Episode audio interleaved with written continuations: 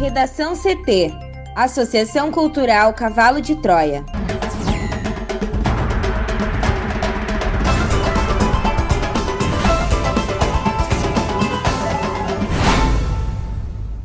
Agora, no Redação CT. Justiça suspende distribuição de kit bebê por entender se tratar de propaganda eleitoral em Porto Alegre. Delegado é condenado por inventar ritual satânico em caso de crianças mortas em Novo Hamburgo. Partidos descumprem regra de repasse de verba eleitoral para negros e mulheres.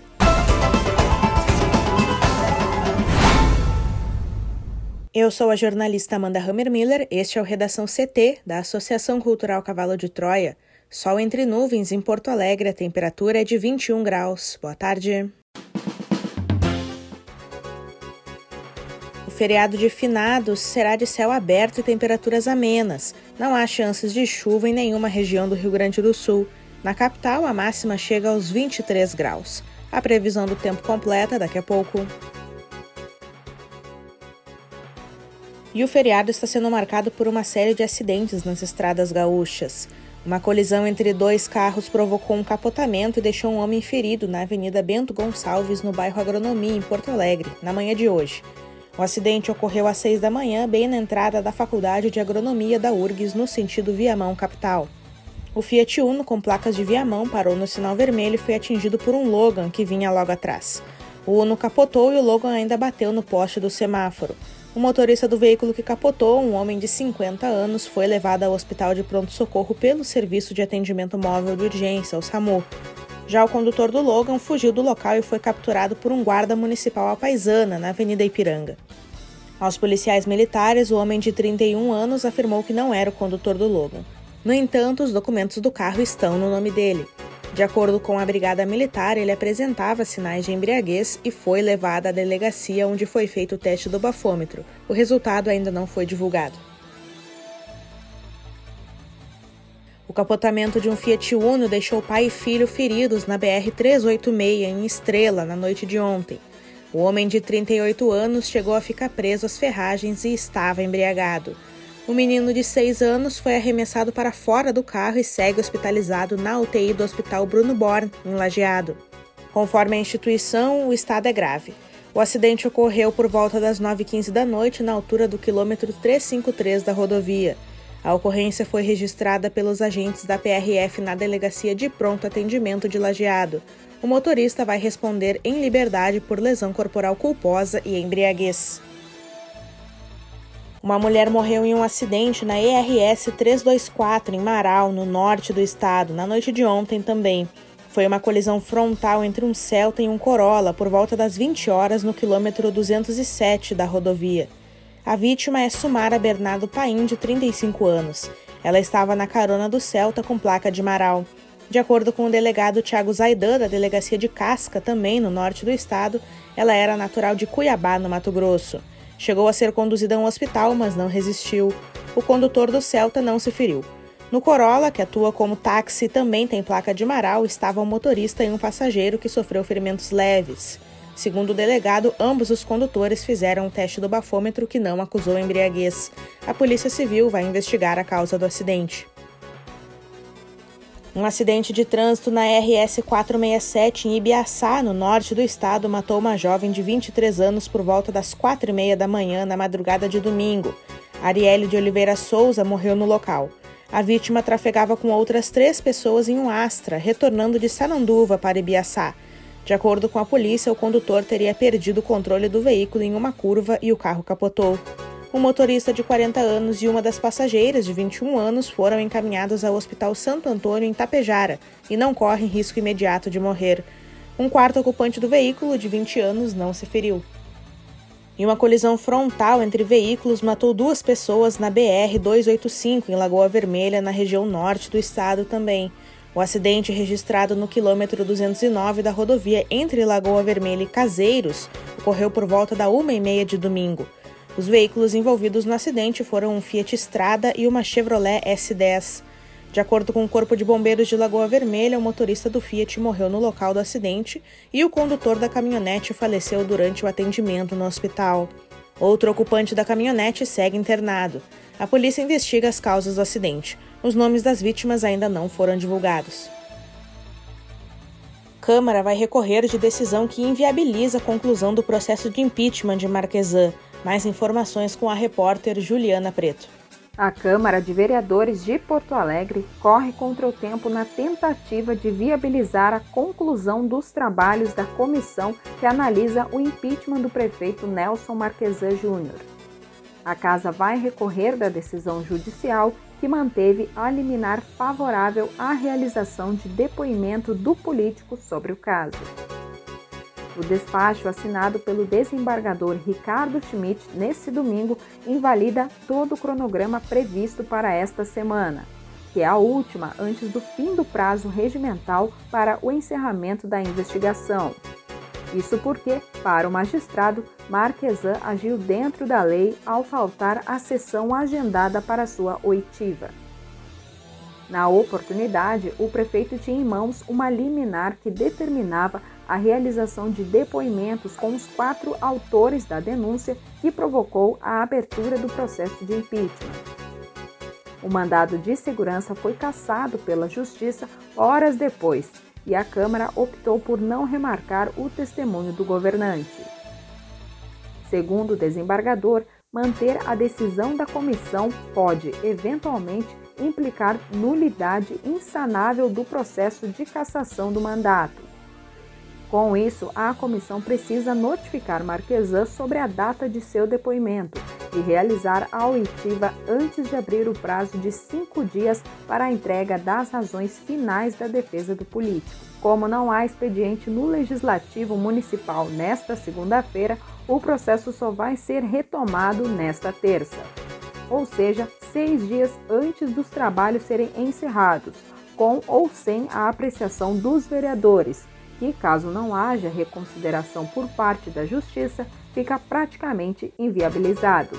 A defesa de Nelson Marquesa Júnior ainda tem um recurso em andamento no Supremo Tribunal Federal, pedindo que a denúncia contra o prefeito de Porto Alegre seja arquivada pelo cerceamento do direito à defesa do político.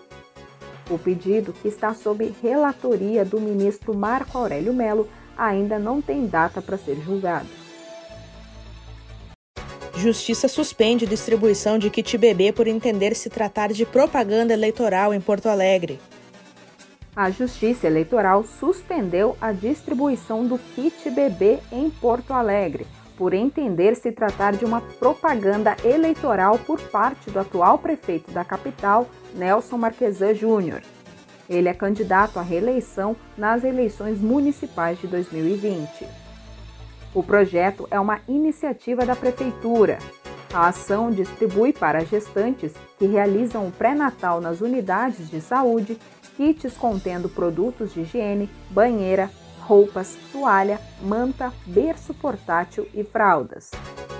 Por meio de nota, a Prefeitura lamentou a decisão judicial e informou que o conteúdo dos kits foi obtido através de doações feitas por entidades privadas sem qualquer utilização de recursos públicos. A iniciativa faz parte do Plano Emergencial de Proteção Social Covid-19.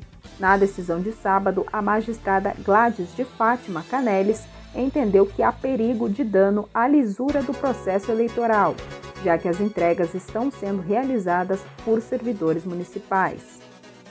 A juíza ainda afirma que o processo de entrega não condiz com a logística dos programas sociais, onde as pessoas devem comparecer a um local designado para receber o benefício.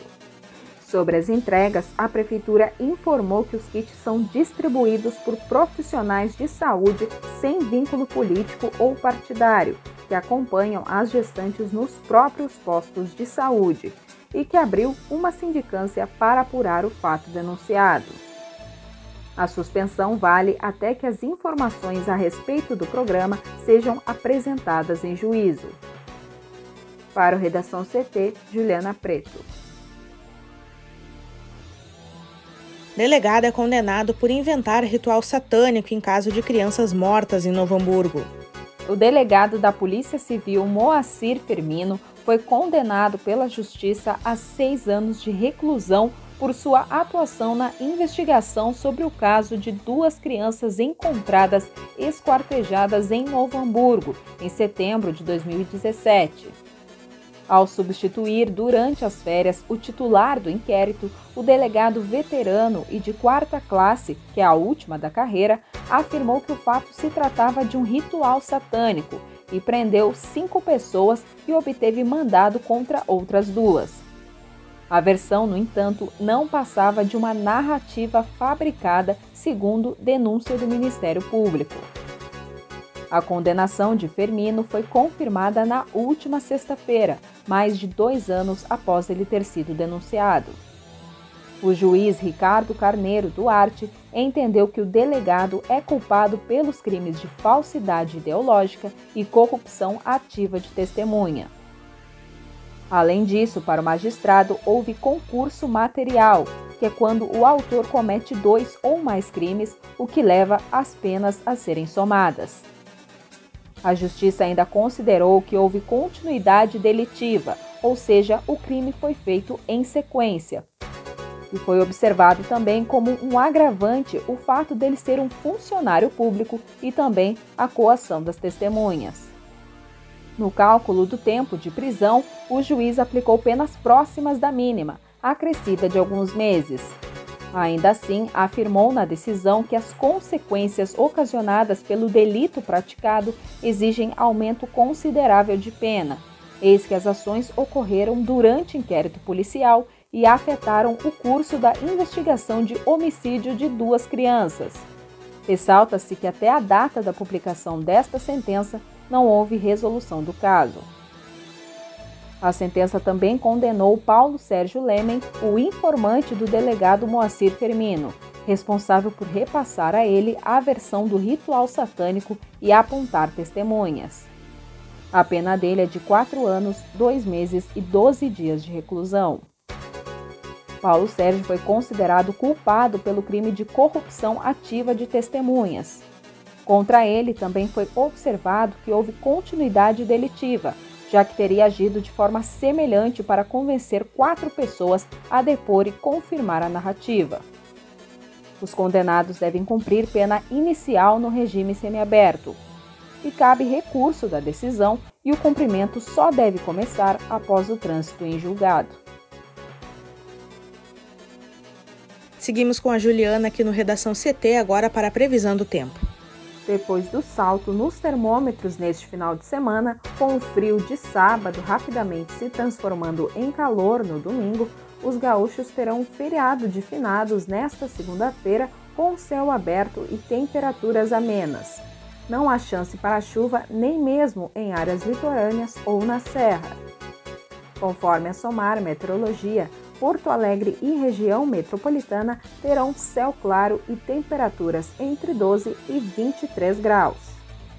O quadro se mantém na terça-feira com semelhante variação nos termômetros e possibilidade de chuva fraca no final da tarde. A tendência é que a capital e arredores tenham uma alta gradativa nas temperaturas ao longo da semana, chegando a máxima de 29 graus na quinta-feira e sem previsão de chuva. Obrigada, Juliana. A distribuição feita pelos partidos da verba pública de campanha não está cumprindo até o momento a regra de divisão proporcional entre homens e mulheres, negros e brancos. A compilação feita pelo Delta Folha, com base na prestação de contas parcial dos candidatos entregue à Justiça Eleitoral, mostra que, apesar de pretos e pardos somarem 50% do total de candidatos, eles foram destinatários de cerca de 40% da verba dos fundos eleitoral e partidário. Os autodeclarados brancos reúnem 60% do dinheiro, apesar de representarem 48% dos candidatos. Uma decisão de outubro deste ano do Supremo Tribunal Federal estabeleceu que os partidos devem dividir o dinheiro público de campanha de forma proporcional ao número de candidatos negros e brancos que lançarem. Apesar de a legislação determinar desde 2018 distribuição dos recursos às mulheres na proporção das candidaturas lançadas, neste ano 33,5%, por hora a maior parte das siglas não cumpriu essa regra. Na média, homens foram beneficiários de 73% do dinheiro. De todos os 33 partidos, somente PCB e PSTU cumpriram ambas as regras de acordo com as prestações de contas parciais. O Novo e o PRTB abriram mão do fundo eleitoral. A observação do cumprimento das regras pela Justiça Eleitoral se dará após as eleições na análise das prestações de contas finais das siglas e candidatos, mas a proporção de recursos liberadas até o momento, além de mostrar prioridade dos partidários de maior destaque para homens e brancos deixa negros e mulheres em desvantagem na média por ter menor tempo hábil para o uso do dinheiro na campanha. O primeiro turno das eleições está marcado para o dia 15. Na última terça-feira, o presidente do Tribunal Superior Eleitoral, Luiz Roberto Barroso, promoveu mais uma reunião com dirigentes partidários para discutir as eleições. O encontro virtual foi pautado mais uma vez pelas reclamações das siglas sobre as cotas de gênero e racial. Sobre essa última, a principal crítica é de que a justiça adotou em cima da hora, não possibilitando os partidos se prepararem. Apesar de a necessidade de repassar o dinheiro proporcionalmente ao número de mulheres candidatas vigorar desde 2018, o presidente do PSL, Luciano Bivar, disse a Barroso, segundo relatos feitos à Folha de São Paulo, que o partido tem dificuldade de encontrar candidatas mulheres para cumprir a exigência. Bivar foi indiciado pela Polícia Federal sob suspeita de comandar em Pernambuco, em 2018, um esquema das candidaturas laranjas. Mulheres lançadas com o único intuito de desviar verba da cota de gênero. Eventual descumprimento ou desvios dessas cotas podem resultar em punições na área eleitoral, como a cassação de chapas eleitas, multas e bloqueio de repasse de verbas, além de punição criminal. Redação CT. Apresentação Amanda Hammermiller. Colaboração Juliana Preto. Uma produção da Associação Cultural Cavalo de Troia com o apoio da Fundação Lauro Campos e Marielle Franco. Próxima edição amanhã, a uma hora. Boa tarde.